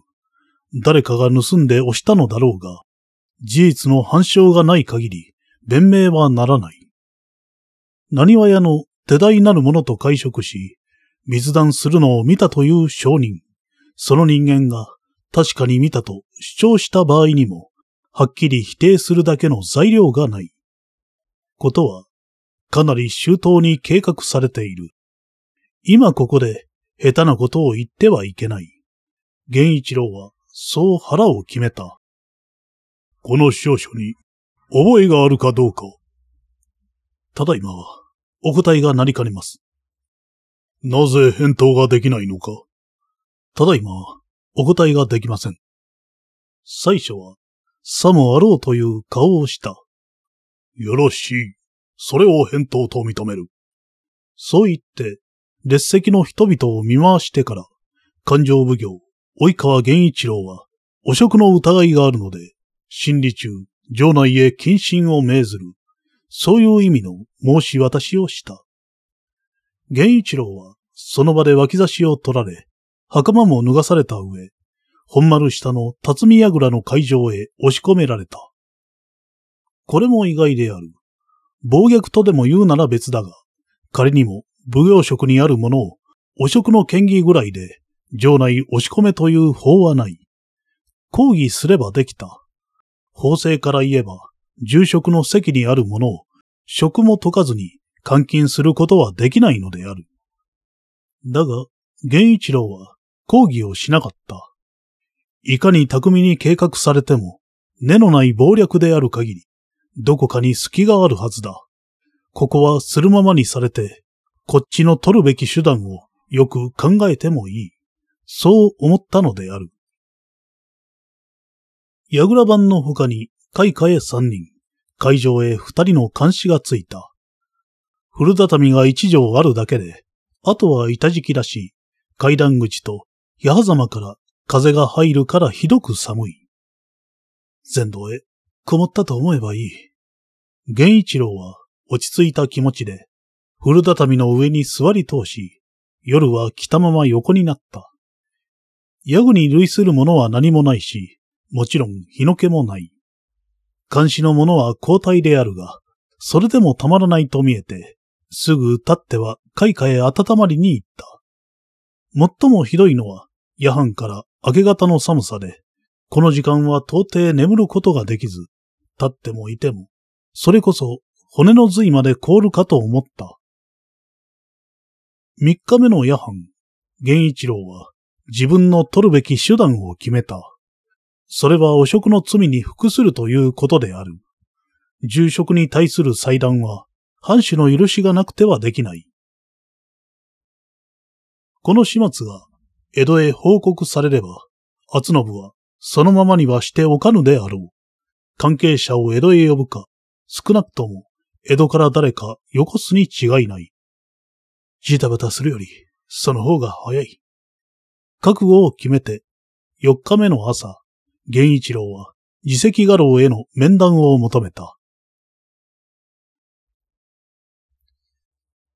11自責画廊にあって話したいという源一郎の求めは拒まれた。その必要がないというのである。取り継いだのは監視の一人であるが、重役詰所は人の出入りが慌ただしく、増山最初は特に多忙のように見えたと告げた。何か起こったに違いない。ことによると、泉へ類が及ぶのではないか。源一郎は不安になり、津田の言葉がまた新しく思い出された。すぐ刀を抜きたがるようなものは野蛮で愚昧だ。力で負けると、どんな卑劣なことをするかわからない。彼らは源一郎に松尾を目合わせたことで、泉をも憎んでいるかもしれない。そうすれば、巻き添えにする危険は十分にある。そんなことになったら、松尾は。源一郎は息苦しくなり、身の置き場のないような焦燥に駆られた。だが、その時はもう、実は局面は変わっていたのである。午後になると、過労職から人が来て、五条代が呼ばれると伝えた。源一郎は聞き誤ったと思った。しかし、ともかくも本丸へ行くと、袴を出され、脇差しを戻された。呼ばれたのは、増山殿でしょうね。こう聞くと、係の者は、怪げそうな顔をした。え、五条代の泉様です。それから、黒書院へ行った。そこには重臣が並んでいたが、増山最初の姿は見えず、上座には、泉図書助がいた。酒好きの肥えたこの老人は、赤黒い顔の方が垂れ、目袋ができていた。ちょっと見ると、高校野に見えるが、細い目の底には相当鋭い光があり、悪く言えば狡猾、ひいき目に見ても、老快という感じは免れない。松尾をめとって以来、周りに遠慮する意味もあって、指摘にはほとんど往来していないが、今その席に図書助を見ることは嬉しかった。松山最初に代わって、泉図書助がそこにいることは、明らかに事態が変わったことを示すものだ。源一郎は緊張していた全身の凝りが、心よくほどけてゆくような思いで座についた。お声代わりである。図書助が言った。藩主に変わるということで、源一郎は両手をついた。その方、勘定奉行の職にありながら、責任重き役員をなおざりにいたし候こと、対番に候。よって7日間、居宅において謹慎いたすべく、右、申し付き候。声変わりと言ったが、藩主の名ではなく、上代画廊他に重臣たちの苦所だけである。これにも不服を言えば言えた。正式に江戸へ採決を超えば、せいぜいのところ軽く叱り置く程度のことだろう。謹慎7日は重すぎる。だが、源一郎は、これも黙ってお受けをした。この申し渡しには、何か振り合いがあるに違いない。こう考えたので、黒書院を下がると、一度役所へより、支配と事務の打ち合わせをして、すぐに下城した。帰ることは知っていたと見えて、松尾はそれほど驚かなかったが、源一郎の方で、妻があまり憔悴しているのにびっくりした。顔色も悪いし、頬のあたりが焦げて、充血した目が落ちくぼんでいた。刀を受け取って一緒に今へ来ると、松尾は崩れるように彼の胸へすがりつき、そのまま激しくおえつした。心配したんだね。すまなかった。あなた。もういいんだ。話は聞いたのだろう。はい。母が参りまして。源一郎は妻の肩を抱いた。家で7日の謹慎だ。ゆっくり休めるよ。風呂から出ると酒の支度がしてあった。夫を見て安心したのだろう。松尾の方に生き生きと血が昇り、身振りや眼差しにも無意識の生めいた品が現れた。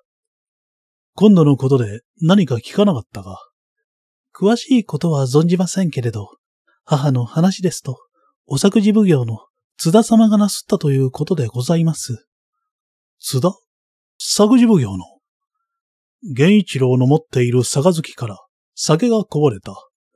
彼はそれには気づかず、大きく見開いた目で妻を見た。まさか、まさかあの人が？他にも、ご家老の増山様の甥にあたる方や、三好とか上原とか、その他合わせて五人も若い方たちが凶暴なすったと伺いました。信じかねる。どう考えたって？でも、津田様はすっかり自白をなすったそうですわ。すべての指図をし、ご自分が奉行所のご飯をおしになったのですって。母から聞いたのはそれだけですけれど、何話屋とか申す商人とも付き合わせて、もう間違いはないということに決まったそうでございます。源一郎は、杯を置き、しんと目をつむった。十二。七日の謹慎が終わって途上したとき、始終のことがはっきり分かった。津田正左衛門が死亡者で、増山育之助ほか五人の青年たちがやったのだという。何わ屋はずっと前から領内の材木を一手に扱いたいため、小山御用の許しを得ようとしてしきりに奔走していた。そこを利用したわけで、津田が勘定奉行の役員を盗んで押し、怒り山のヒノキの一部を切り出す許可証を作った。津田の自白によると、怒り山からそのくらい切り出したところで、奉行の許可証があれば、山役人も疑うまいし、世間へ知れることもあるまいと思ったようである。何話屋の手代は、すぐにその目船の山役詰所へ行き、許可証を示して切り出しにかかる旨を述べた。詰所の役人たちは何の疑いも持たなかったが、その中の一人が城へ用事で来たとき、増山最初に、ふとその話をした。それが発覚のもとになったのである。源一郎に権疑のかかったのは、許可証の件だけではなく、召喚された何話屋の手代が、源一郎としばしば会食し、直接この許可証を取ったと申し述べたためである。これは、増山育之助らの砂防であって、実は彼らの仲間の吉川佐島なる者を、勘定奉行に仕立てたので、手代と付き合わせた結果、すぐに分かった。源一郎が城内押し込みになった二日後、津田正左衛門が泉図書助の指定へ行って自訴した。そうして、増山、上原、三好の長で、さらに吉川、さらに吉川佐島、中野一之丞という風に、次々と連類が挙げられたということだ。何話屋から渡された金は、少し手をつけただけで、ほとんどそのまま、三好軍兵衛の住居から出た。津田正左衛門ほか六人は住宅監禁となり、自責画廊は席を引いて職を辞した。この出来事は、源一郎にかなり大きい衝動を与えた。彼は津田を買いかぶりはしなかったが、そんなことをする人とも思わなかった。若い頃、宝刀者だったという理由で、範中には、津田がまだ何をしでかすかわからないという噂もある。事実、そういう例は少なくない。若い頃の陥落の思い出が、老年の血を激しく燃え立たせて、見苦しい失態をするようなことはよくある。だが、そのために、あんな卑しいことのできる人とは思えない。もし事実だとすれば、これには、あらゆる人間が信じられなくなる。源一郎には、そこがどうしても割り切れず、深い傷のように心に残った。事件の始末は、江戸へ報告されたが、その採決より先に、厚信から、歳出切り下げに関する墨付きが来た。災いが服になったと言おうか、国元ではこの出来事が負債になった形で、果たしてこの状態を続けていけるかどうか、そこはまだ疑わしいと思うけれども、とにかくこの変化には希望を持ってよい。相当なところまで行けるということを、源一郎は見て取った。3月中旬に、新しい作事奉行として、八木隼人が赴任してきた。続いて、大目付の沢田定蔵が、事件に対する厚信の採決をもたらし、関係者の在家が決まった。津田、正左衛門、軽く召し上げ報告、吉川佐島、右に同じ、増山、三好、上原、そして中野一之丞らは、食録を削られた上、それぞれの親族へ A の預けとなった。津田は死亡者であり、吉川は勘定奉行を詐称したことで罪が重かったのだろう。源一郎は津田と一度会いたかった。せめて大国する時にでもと考えていたが、やっぱり会わない方がいいと思い、津田と吉川の追放される日には、八木隼人と二人で防水路へ行き、久方ぶりにくつろいで飲んだ。やったね。大した度胸だ。八木は赴任してきた時言ったことをまた繰り返した。源一郎が江戸を立つ前、自分が散々脅かしたので、ちょっと引っ込みがつかないという顔である。風当たりは強いが、辛抱する。そういう手紙が来たろあの時みんなで帰ってくるぞと話していたんだ。イベや萩原はいつ帰るかということでかけていたよ。帰りゃしないさ。初めから覚悟していたんだ。嫁をもらったと聞いて、あっと思った。ことによると、居座るぞという気がしてさ。それからあの決闘の話で腹が読めたんだ。こいつしてやられたよと言って。あの時は我々三人で先輩として大いに飲んだね。源一郎は黙って苦笑していた。笑いながら萩原の久米をこの男に引き合わせ結婚するように運んでやろうと考えた。決闘の相手は10年以上だったというが、一体それだけを相手にしてやれるものなのかねそれより、嫁をもらわないか。おとなしくて、器量よしの娘がいるんだ。家柄も悪くない。少し年はいってるが。及川のお余りというのは嫌だぜ。八木隼人は、まんざらでもなさそうに、こう言って笑った。来る時は雨だったが、黄昏近く綺麗に上がったので、それを潮に、二人は防水路を出た。そこは百合川に面した丘の懐で、城下町とはちょっと離れている。先代の伊賀の神が陰性するつもりで建てたのを気に入りの包丁人に与えたのだという。今割も完成だし、道の途中も林や野の眺めが美しかった。二人は話しながら歩いて行ったが、道が松林の中へ入った時、いきなりその前へ五人の者が飛び出してきた。及川源一郎、今日は逃さんぞ。こう叫んだのは、増山育之助である。三好、上原、吉川、中野たち、みんな厳重な身ごしらえで、どうやら脱藩するつもりらしい。その雪がけの打賃に意志を晴らそうというのだろう。いや、大丈夫だ。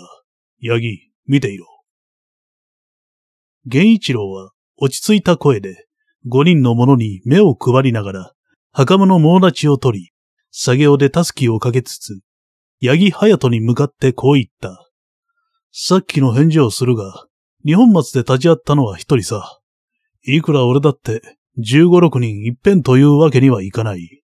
今日は五人だが、このくらいならいけるだろう。日本松では命は取りたくなかったからね。増山育之助は右手の骨が折れているはずだ。見たところは変わらないが、おそらく十分に刀はさばけまい。後の四人は日本松でも尻込みをしたくらいで、今日はおそらく多数を頼みにしてきたものだろう。間違っても負けるようなことはないと思った。口にとは立たない。言いたいだけ言え。よかったら行くぞ。増山が、罵るように叫んで刀を抜いた。後の四人も刀を抜きながら左右へ開いた。八木隼人は後ろへ下がり、だがもし危険なら出るつもりで、密かに刀の恋口を切った。左側の松林はややまばらで、下草の具合も良さそうに見える。源一郎は不利になったら、そこへ彼らを引き込もうと思った。右を押せ、上原。右だ。増山が叫んだ。上原東馬が右へ回ろうとする。源一郎が逆に左の端にいる三好軍兵衛を狙って空打ちを入れた。その動作で上原を手繰り込もうとしたのである。しかしその刹那、左側の松林の中で銃声が起こり、源一郎の体がガクッと大きく傾いた。八木隼人があっと叫び、刀を抜いて飛び出してきた。源一郎は左足を曲げたまま、林の中を頼むこっちは大丈夫だこう言って頭を振った。弾丸は太ももに当たった。しかし五人に向けた身構えは少しも変わらず、切っ先下がりの刀は彼らを身動きもさせなかった。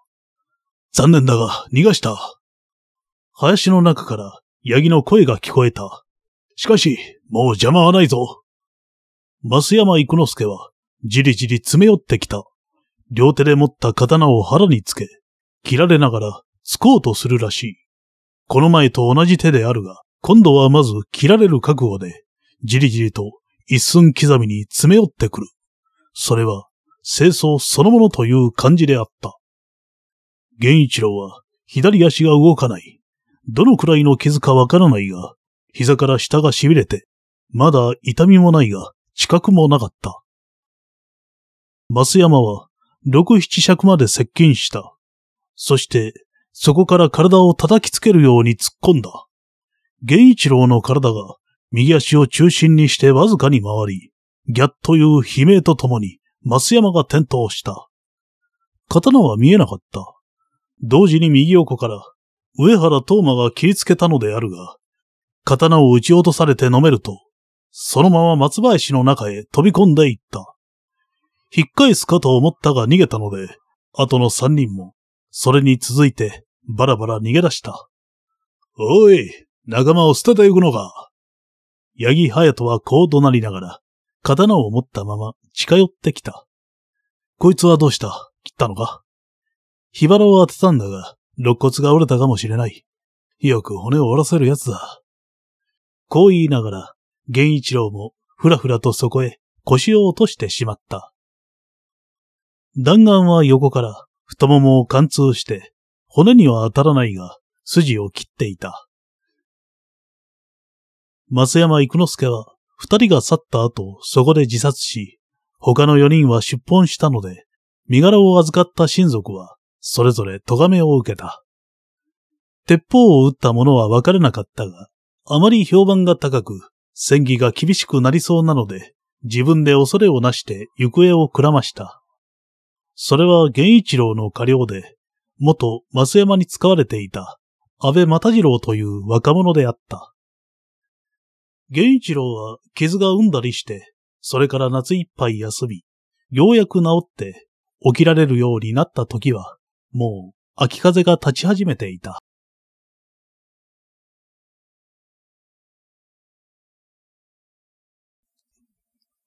十三。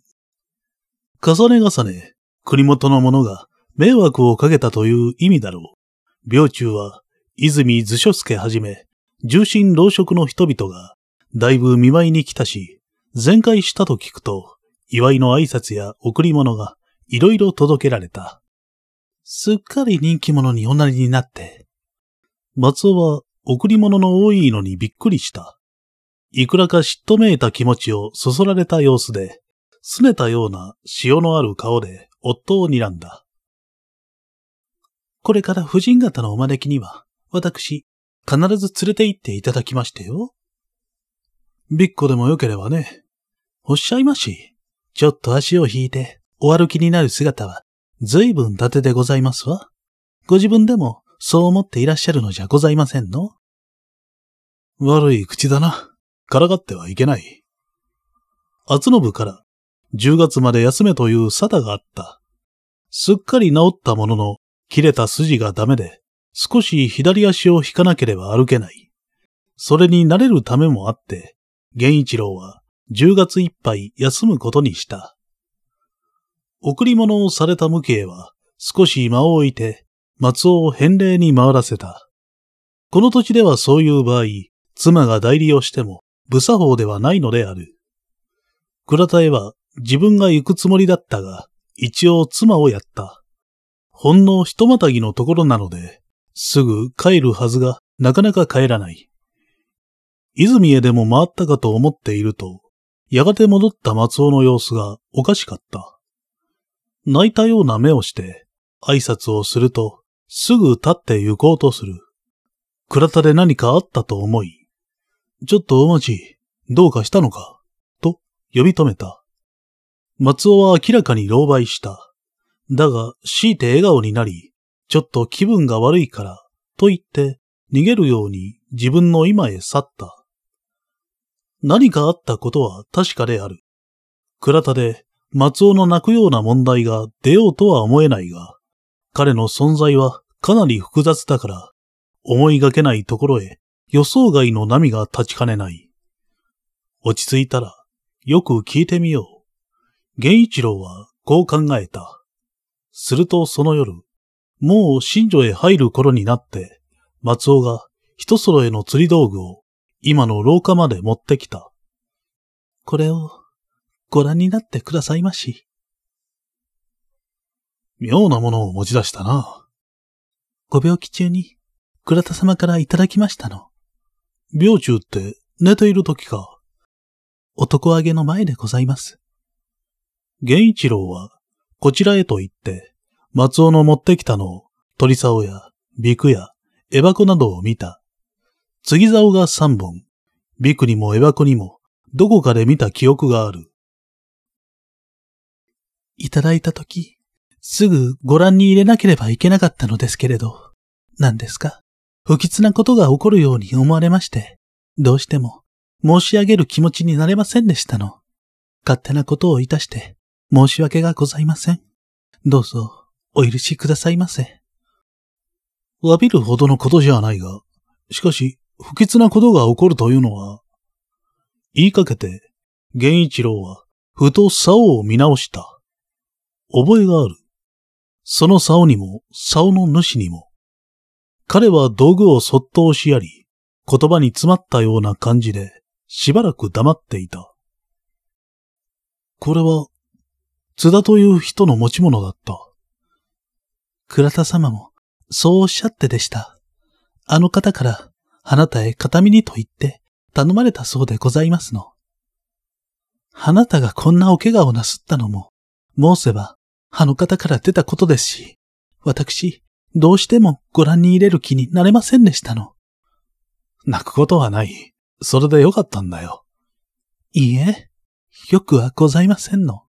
それですまなかったのです。その時すぐご覧に入れて、喜んでいただかなければ、ならなかったのでございますわ。何か、司祭ありげな口ぶりである。源一郎は黙って妻を見た。松尾は涙を拭き、震える声で静かに言った。あなたには、お聞かせしてはならない。黙っているように、倉田様から、固くお口止めをされましたけれど、どう考えましても、申し上げずにはいられません。口止めをされたということを、お含みの上で、聞いていただけますでしょうか。言ってごらん。今日、初めて、倉田様が打ち明けてくださいました。津田様は、あの事件には何の関係もなかった。ただ、あなたの危難をお救いするために、ご自分が死亡者だと言って自訴なすったということです。源一郎には、すぐには納得がいかなかった。松尾の話を要約すると、彼が城内押し込みになった始終を聞いて、津田正左衛門はすぐに何話屋の手代と会い、それが増山たちの企みであることを察した。事件そのものは単純である。しかし、増山たちには、土地に多くの背景があるから、源一郎に罪が及ばないとしても、相当ごたごたし、紛糾が起こることは間違いない。ことに問題になるのは、切り出し許可の証書であって、奉行所の役員が押されている点、どうしても、源一郎の責任は免れないだろう。そこで津田は、首謀者と名乗り、証書は自分が作り、役員も自分が盗んで押したと自訴したのである。はじめから見当をつけた通り、松山、上原、三好の名を挙げたが、泉図書助の巧みな計らいで、不意に何話屋の手代と付き合わせ、案外なくらい簡単に計画が露見したという。しかし、もしそれが事実とすれば、源一郎にはまだ何か下しかねる気持ちであった。それが事実だと分かっているなら、津田さんを罪にすることは避けられたはずではないか。採決まで持っていくために、やむを得なかったのかもしれない。だが、それにしても、何か方法があるはずじゃないか。この司祭をご存知なのは、倉田様、お一人でございますの。他には誰も知ってはおりません。あの方は、罪をお酒にはなりませんでした。あなたのために、喜んで、お立ち退きになったそうでございます。俺のためにあの方は、津田様は、あなたの実のお父様でいらっしゃいますって。源一郎は、息を潜めた。非常に不愉快なことを聞いた感じで、何を馬鹿なと思い、脇へ目を背けた。津田様がお盛んな頃、ある家のお嬢様と恋仲になり、あなたがお生まれになった。あの方には、奥様も、ご長男もいらしったので、倉田様に頼んで、あなたを追いかわけ、おやりになったそうですの。その時は何とも思わず、すぐ忘れておしまいになった。そうして奥様が亡くなり、ご長男に先立たれてからようやく、初めてあなたのことを思い出し、あなたを見たい、あなたを取り戻したいと思うようになったそうですの。もちろん、そんなことができるわけはない。正左衛門は自分の過失の重さを知った。血を分けた己の子を、物でもくれるように他人へやった。邪魔だったから、そうしなければ都合が悪かったから、親子の情などは感じもせず、いささかの未練もなくやってしまったのである。それが人間を侮辱し、冒涜するものだということを、年が経つにつれて分かってきた。あなたがこちらへいらして、ご自分のお子だと分かってから、あの方は、毎日毎日、昔の罪滅ぼしをしたい。あなたのために、何かして差し上げたい。そう考えていらしたそうですの。そして、幸か不幸か、その時が来たのですわ。あの方は喜んで、本当に喜んで、自分の罪滅ぼしをなすったのですわ。源一郎は何も言わなかった。松尾は込み上げてくるおえつに歯を食いしめ、あえぐような調子でこう続けた。あなた、分かってあげてくださいまし。お父様のお気持ちを素直に受けてあげてくださいまし。だが、源一郎はやはり何も言わず、苦痛を耐える者のように眉をしかめて、暗い庭のあたりをじっと見守っていた。10月になってある日、源一郎は一人で柳瀬の淵で釣り糸を垂れていた。よく晴れた風のない午後で、淵いっぱいに火が溜まり、うっかりすると眠くなるほど暖かかった。岸の上の雑木林では、ホジロやつぐみがしきりに鳴き交わし、枝を渡るたびにバラバラと枯葉を散らした。源一郎は手に持った釣り竿を見ていた。私は、私は及川さんを知っていました。温厚な、仁義の厚い、誠にいいお人でしたな。いつかの、津田の穏やかな、淡々とした話しぶりが思い出された。叱られたり、折檻されたことが終わりですか？源一郎は目をつむる。実の親が、こう思いやる言葉だった。叱られたり、折檻されたりしたのではないか。辛い、悲しいことはなかったが。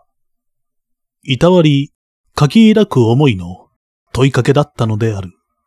その時自分は何と答えたか、自分ではもうよく思い出せない。しかし、津田が安心し、うなずいた表情は記憶に残っていた。私は悔いの多い人間ですから。ため息をついて、さりげなく言った声が、今、源一郎の耳にまざまざと聞こえるようだ。彼は目を上げて空を振り仰いだ。青く、澄み上がった高みに、爽やかに流れた白い雲があった。お父様。彼は、そっと口の中でつぶやいた。お父様。源一郎の方を涙がこぼれ落ちた。